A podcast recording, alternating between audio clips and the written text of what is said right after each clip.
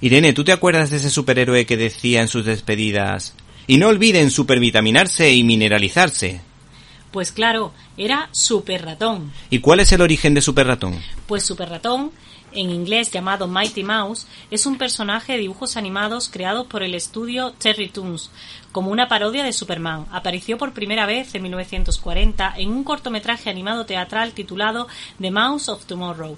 El nombre original de este personaje era Super Mouse, literalmente Super Ratón, pero cuando Paul Terry vio que había un personaje de comic books del mismo nombre, lo cambiaron por Mighty Mouse. El super ratón originalmente vestiría un disfraz azul con una capa roja como Superman, pero con el tiempo lo cambiaron por un disfraz amarillo, manteniendo la capa.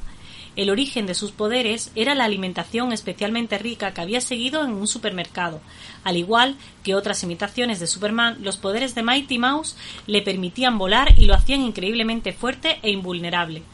Por lo menos, una vez mostró tener visión de rayos X y en varias historias utilizó una forma de superhipnosis que incluso le permitían dominar objetos inanimados y volver atrás en el tiempo. Su talón de Aquiles era si dejaba de comer aquello que le daba sus poderes, ya que esto lo debilitaba y le hacía perderlos. Por tanto, hay que decir que hay muchos niños americanos que aprendieron a comer gracias a Super Ratón. Por otra parte, ¿quién era la Lois Lane ratona? Pues la novia de Super Ratón era una ratona llamada Pearl Pureheart y su archienemigo era el gato Oil Can Harry. Eh, estos personajes fueron creados para una serie de animaciones de Mighty Mouse que parodiaban los viejos seriales de la época del cine mudo en los que cada episodio tenía un final de suspense.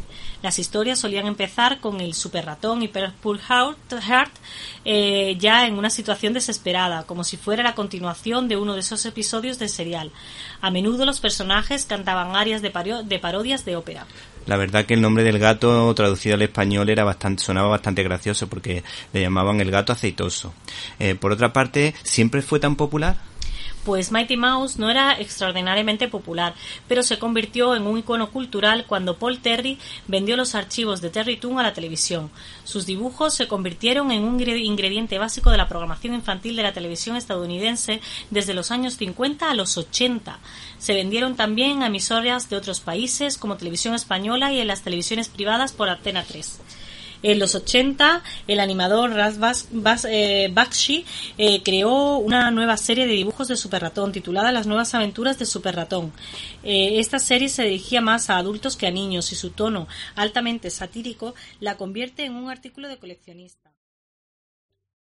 ¿Te está gustando este episodio? Hazte fan desde el botón apoyar del podcast de Nivos. Elige tu aportación y podrás escuchar este y el resto de sus episodios extra. Además, ayudarás a su productor a seguir creando contenido con la misma pasión y dedicación.